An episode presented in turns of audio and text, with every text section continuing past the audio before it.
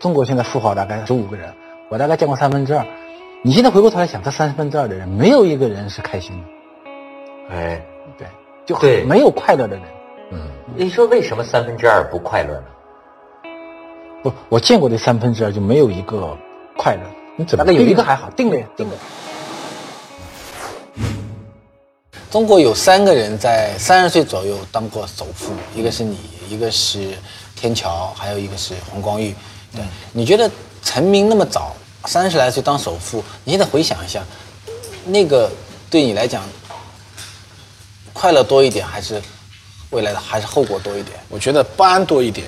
还是不安多一点？我不安不是说内心中好像这个财富来的是有问题的，不是这个意思。那我知道，对，我的意思是说，因为我能看得到这个世界上比我更优秀的人多了去了。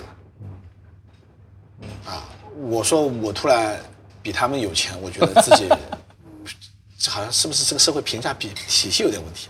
那不就是这不这个是钱的体系，不是评价的体系，但是对，其实因为我我我我我我从创业到现在一直在心目中就有很多这个很早了，这个基本上就十十七年前的事情了，已经是。对，很多人就是就是时时时刻在影响我。我觉得我我看杂志的时候也觉得这些人很了不起，很棒。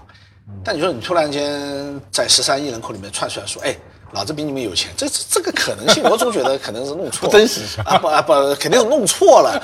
你比如说我那时候两千年两千零三，我早就看到华为很厉害了。啊，我们那时候很公司，我经常看华为内部的材料啊，跟他们学习管理方法。嗯，那你说他隔壁，我我那时候在广州嘛，他他他他在深圳。对你说他，我比他厉害，那不可能。而且我自己做通信行业出身，啊我知道他们的能力是这个真枪实弹的能力啊全球呃那个那个全球部署通信网络的能力。嗯，那你说我比他牛，那不可能。啊，那那时候你再看那种。那个那个像中青后零三年，嗯，他能够把娃哈哈的矿泉水卖到那新疆的那阿台那种对对对鸟不着边的地方，对吧？然后小店里一出来就是娃哈哈，连可乐都摸不到的地方，就吧？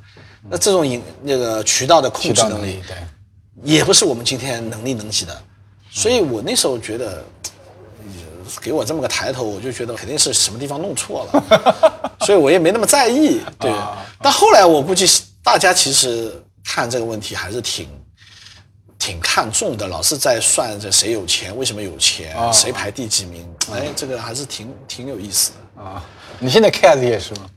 我根本不 care 啊啊，根本不去 care 那些事情。那你 care 什么东西呢？我我很 care，就是说我们的工作能不能真真实实变成一个更加长远的、有核心竞争力的企业，这是最 care 的，就把这条路长期的走下去，而且要活得很好。我记得有一次碰到你，说到英到到台湾去跟音乐公司去谈那个唱片，然后我也听你部下说，你做严选的时候，你还专门去看看那些什么玻璃杯啊，啊去去自己去选。所以我在我的印象中呢，你你应该是中国在互联网这个领域里面几个最好的产品经理嘛。嗯，包括我自己在用你，从你的三六零，我现在还在用你的幺幺六三邮箱。啊啊，下个月就要续费了。八月十几号要续费来通知我了，刚刚通知我，对。用你的音乐，你看，用你的严选，嗯，所以你是一个特别好的产品经理。那么，但个问题是，比如说你这个产品经理啊，比如你，比如 Pony 是个很好的产品经理，你觉得你跟他有什么区别？他也是个很好的产品对。都是产品经理区们俩别在哪里呢？我们俩他比较擅长做可能做社交产品吧，我可能这个比如说像严选这种实体的产品也会自己去操刀一下，嗯，这个对你兴趣比他更广泛是吧？对吧？啊可能会更广泛一点。啊，更广泛的好事啊坏事呢？如果你更专心一点，会不会更好一点？比如你就专心搞网游，呃，可能也会很好，也会很好啊。对，但你有这种兴趣，你你不能说我我我生我要把兴趣按按住，然后去做这个啊，那个天性不要抹抹杀嘛啊，对，还自己做自己喜欢的事儿。也不叫自己吧，其实也是跟大家一起。其实很多东西，呃，也不是每个人都喜欢做游戏，嗯，对吧？也也有些人喜欢做电商、做严选，那你要把它放到这个舞台上去，另外一个舞台上去。嗯那我刚好也是我喜欢的，比如做音乐，对吧？嗯哎，其实还有个问题，我也是想想请教你，就是其实过去十年里面啊，特别最近这五年嘛，你发现没有？互联网公司啊，因为你有流量嘛，对吧？流量需要变现。那其实网易现在的模型呢，还是所有的流量通过各种各样的方式去变现。比如说我做游戏啊，或者说比如说我做个严选啊，这都是自身流量变现。但你看现在的呃，从阿里、腾讯到京东，包括小米也一样，就他们很在过去五年里面啊，很多是通过投资的方式来形成很多产业矩阵啊东西。那你其实你你你你网易历年来都很赚钱，是吧？都利润很高。你你账上那么多钱，你干嘛不去做投资呢？我就很好奇很难这个事儿。那我我就跟你讲，你说，哎我就很我们讲讲了共共享单车，你说你怎么投？那不止一个共享单车，还有很多啊。嗯，就他们通过投资的方式，我不第一认为这些形成了一个很很大的因为我自己的商业模式比较好，我我我不认为这是个好的机会。首先不是说不投，我们是有投，但我们只投自己熟悉的领域，只是没有对外披露而已。啊。我再问你啊，比你想象中，你管理这个网易啊，管了二十年了嘛，是吧？从零开始到做到今，你想象中网易应该是个怎么样的公司呢？呃，嗯，我我想这个是个战略层面的问题啊，我我还是愿意在一个专注的领域里面把它做好。嗯，不是我真的不想投，我们游戏投了好多家，嗯嗯，腾讯也投了好多家，那投投了好多乱七八糟的，还投了最后很多嘞。真的是不容易。中国的很多公司，包括国际很多公司，并没想象的那么美。对啊，其实这个十年里面，你看啊，其实整个移动互联网以后啊发生的变化很多了。比如说十年前也没有微信啊，也没有滴滴打车，也没有美团，也没有快手，没抖音，啊，这些东西其实都没有，这十年来才发生的事儿。那么呢，就是在这一波里面啊，其实大家对网易的认知啊，我不知道是不是你也这么认为的。比如说你有个外号叫扫地僧，网易无论怎么风怎么吹，它一直在那儿，然后呢，时不时呢显露一下自己的武功，是吧？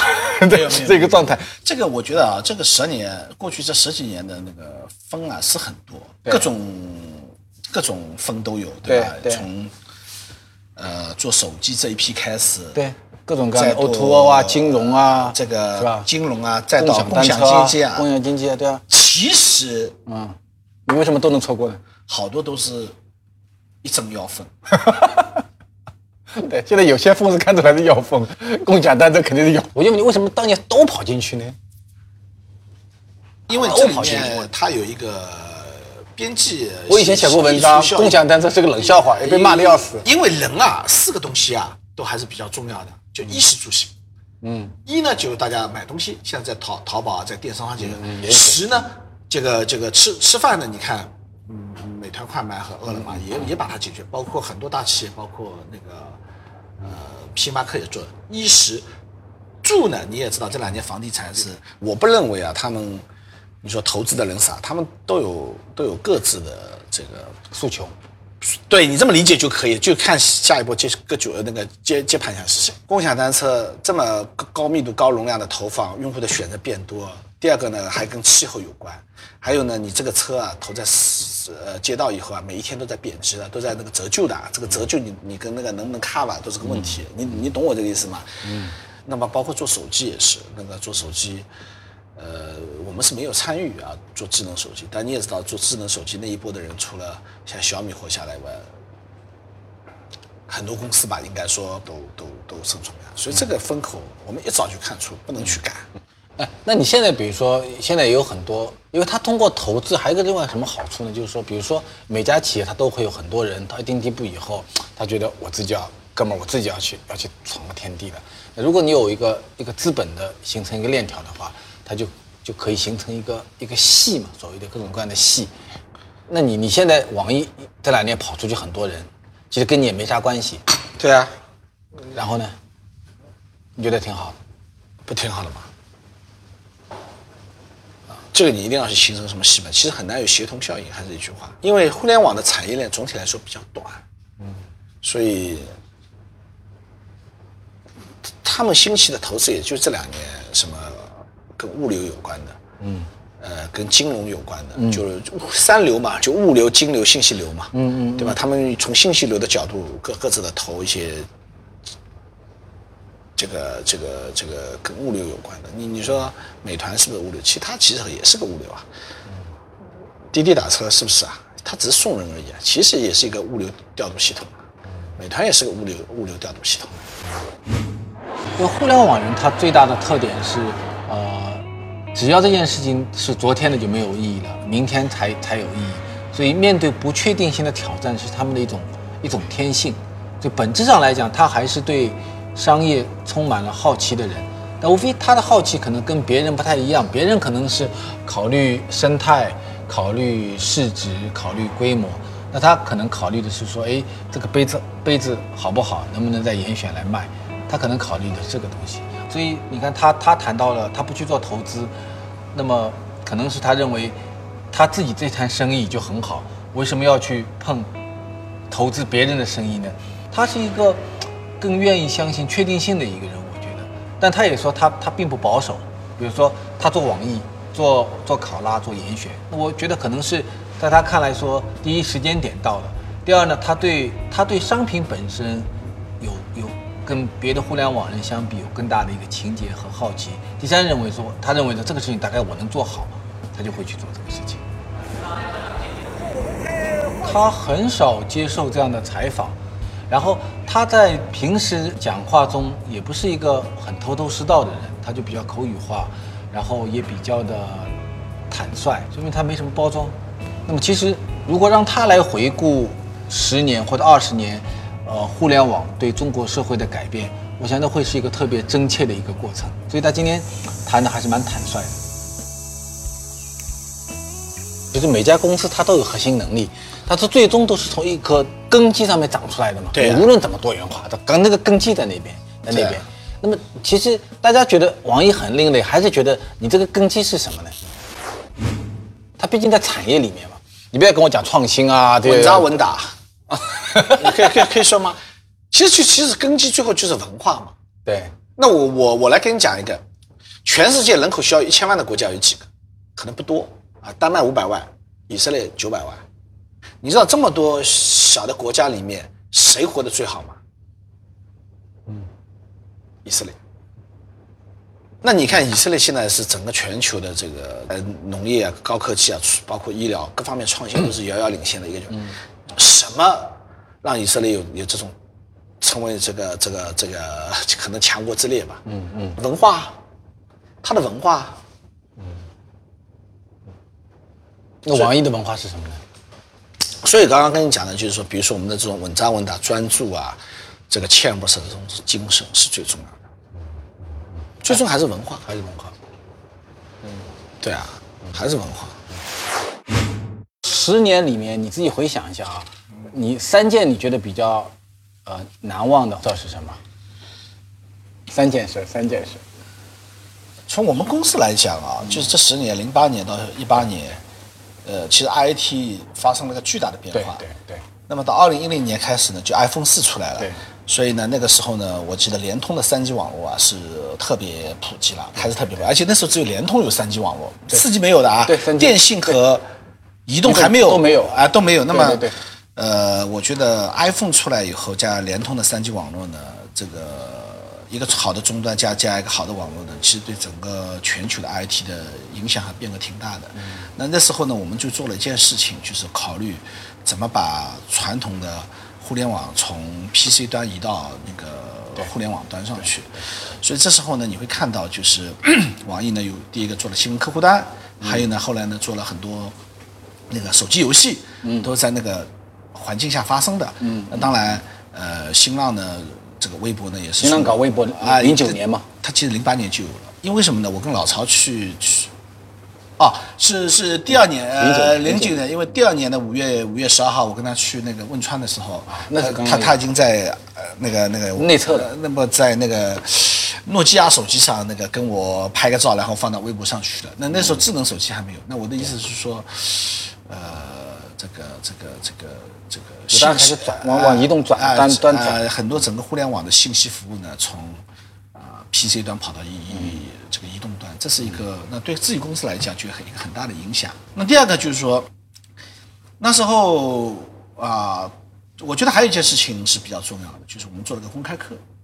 对，那时候是一个是是是因为耶鲁一个互课你们互哎引进过来，那，互联网的幸福课我记得对主题对，因为互联网的核心思想就是创新、分享啊、公平嘛，嗯，对吧？这个是整个互联网上的一个主题的这个几个关键词。首先是创新，那么我们那时候就一直有个想法，怎么去通过互联网的这种创新的精神去改改变一个传统行业，啊，这种态度啊，那么其实那时候看到中国农业呢这个问题挺严重的，那两年也是整个中国那个瘦肉精，呃，三聚氰胺。零八年三聚氰胺嘛，爆发最高潮的年年代，就是三聚氰胺来了以后一波，嗯，最后呢，这个瘦肉精又来了一波，对对对，对。吧？那么，哎呀，我们就觉得互联网的确让老百姓呃在信息的获取和分享上是取得了平等，但这个只是个精神上的内容啊。你要在吃饭人坐下坐下坐坐坐下来的饭桌上坐下来的时候，你还是没法解决三聚氰胺和和和和瘦肉精的问题啊。那么我们去呃一看呢，当当时中国养了六六亿头猪，我们就想怎么通过互联网去探索这个安全的农业的食品和高效的农业这个问题。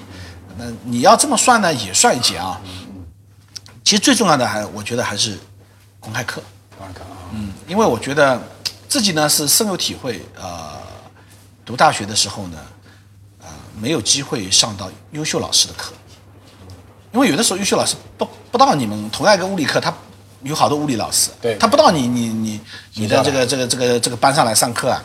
所以对我这种特别喜欢物理的人，那你你总想去哎什么时候能上这么好的老师的课？但老师说人家排课排不到你们班上来，那么那么斯哈佛、斯坦福他们这一批的公开课呢，呃，的确我们有机会去帮他翻译而且传播呢，我是觉得这是一个很有自豪感的事情。所以你问你认为我印象最深刻的是说，呃，我肯定想着是说自己的创新和努力的举动是怎么去影响和改变，呃，目前这个这个社会吧，或者对这个社会、这对这个社区啊啊做做出巨大的贡献啊，这是一个比较比较重要的一个立足点啊。其实每个公司啊，它都会将自己在讲自己的核心能力嘛。你比如说腾讯说它是流量和资本，阿里呢就是电商和和和供应链和和它大数据。那如果你从核心能力来讲啊，你觉得网易的核心能力是什么？我们还是在自己熟悉的领域里面做好自己的事情，不熟的领域呢一律不碰。但其实你也做了很多深的东西啊，你你音音乐啊，音乐是我们比较熟的领域，音乐比较熟，音乐是我们那你云课堂其实你原来也不熟。啊，云课堂主要跟原来的公开课是有关系的，啊，跟公开课是有关系的啊，所以这而且这两个呢，你也不能单独拿出来。云课堂跟云课堂，那那比如养猪，毕竟不是我们主业，嗯啊，毕竟不是我们主业，这个这个核心要想讲，对吧？对那你后来为什么会去碰电商呢？电商呢，主要做考拉，做严选。对，主要是我觉得中国有一个非常巨大的机会，就是跨境电商。如果没有跨境电商，我们也不会去碰。对你先做考拉的嘛。我觉得跨境电商，呃，几年下来一个非常大的贡献就是我们提高了整个中国消费者的这个消费消费层次，或者说是消费升级，他们开始使用国外的东西啊，等等啊。所以你看现在，呃，大家对一些质量不好的产品，其实开始会提要求，说你这个质量不好啊，这个平台怎么怎么样啊，呃这个实际上是有有一定的帮助和贡献。那严选呢，就是严选我听说是邮箱部门自己搞出来的事儿是吧？是是有这个传说，是这样啊的吗？，对对对，从一条毛巾开始，就我们发现这个中国制造的潜力很大，做出来的东西很好，那么我们就觉得应该可以有机会做一个严选的平台，帮助中国的企业呢去呃最好的东西，以前最好的东西都出口的，你应该内销。啊，内销。那么以前呢，他为什么不内销呢？因为没有一个内销客人愿意下订单，因为质量好的东西价格贵啊，有的时候质量好的东西，那个那个那个消费者不买单，他他已有的消费者不买单，嗯，所以这些问题就是，呃，严选就是现在很多人在在追寻这个对，严选，严选已经变成个概念了。哎，也是个概念，就是精挑细选严选，对吧？就这样子。对，所以你说过去这十年呢，比较大的一个可能做呃贡献的，一个是我我刚刚讲的公开课啊啊，包括音乐对整个中国的影响也很大。嗯嗯我现在还在用你的网易云。这个音乐，网易的云音乐，再过两三年，你会看到，我们给千千万万的中国人改变了他的这个提高了他的品味，扩大了收听的广度和泛度啊，这个音乐，这个是一个巨大的呃创新了，巨大的创新那。十年如果有遗憾是什么呢？呃，遗憾陪家人时间少一点。对，这个是一个比较大的遗憾。还是忙是吧？对，我觉得当初没想过，就是会那么忙？会那么忙，就是太多挑战。对，就是每一个业务都新的，你都要自己去，大家一起去学，一起去趟这趟坑。对对，这个比较累。对，你觉得你二十年企业做下来，从你开始做企业到今天，商业对你的性格有变化吗？会显得更加冷静，更加 看问题不会一头热血啊，这个是你随着年纪大了，我们都会这样。那那就就就就这些改变，就这些改变。啊，你你个性中是一个激进一点的，还是保守一点的人？你觉得？还偏？那你说我们去做严选是算保守还是算激进？你觉得呢？那当然是激进了，敢做啊。那中国有谁原来做电商自己跑过去去工厂下单生产？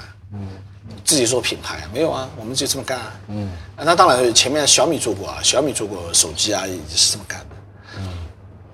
小米跟你比，小米它是从零开始嘛，对对，它就是啥也没有，对，做到现在。是原来有一台，对它一上来就做手机嘛，对我们不一样。对，你是原来有好的行业，对我们看到一些机会还是会做的，还会去做。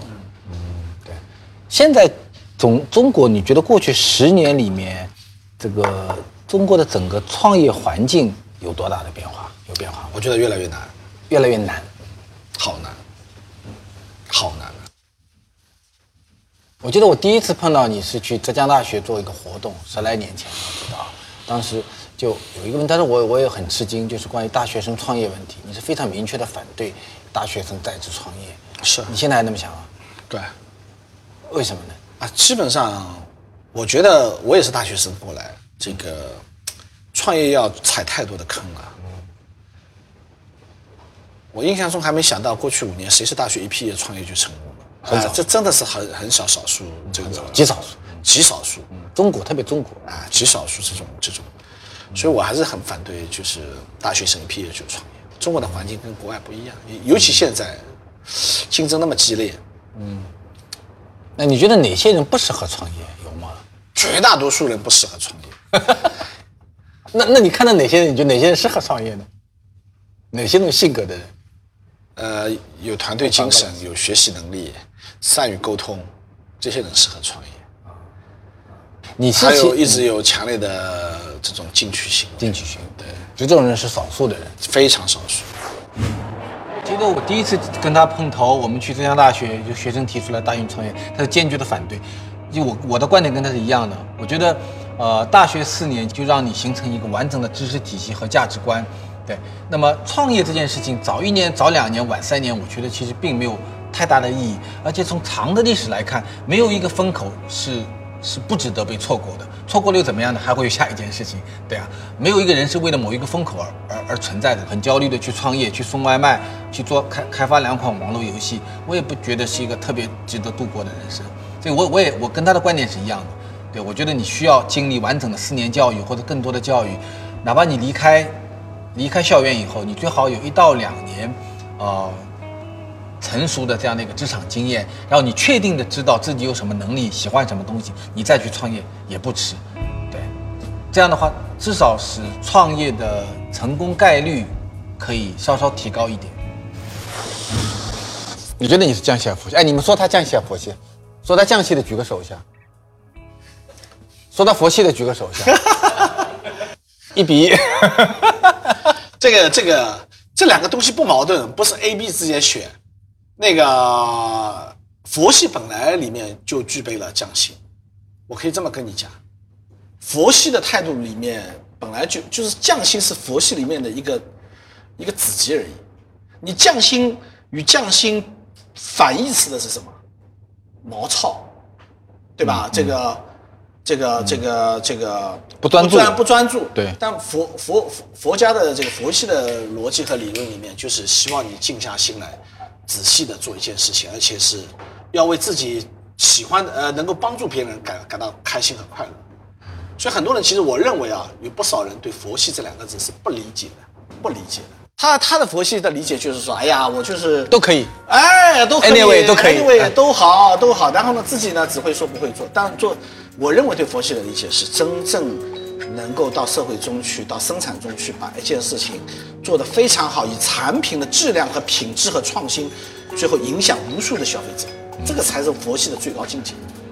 其实这个匠心是佛系里的一块，这个啊不。不是个 A B 的选择。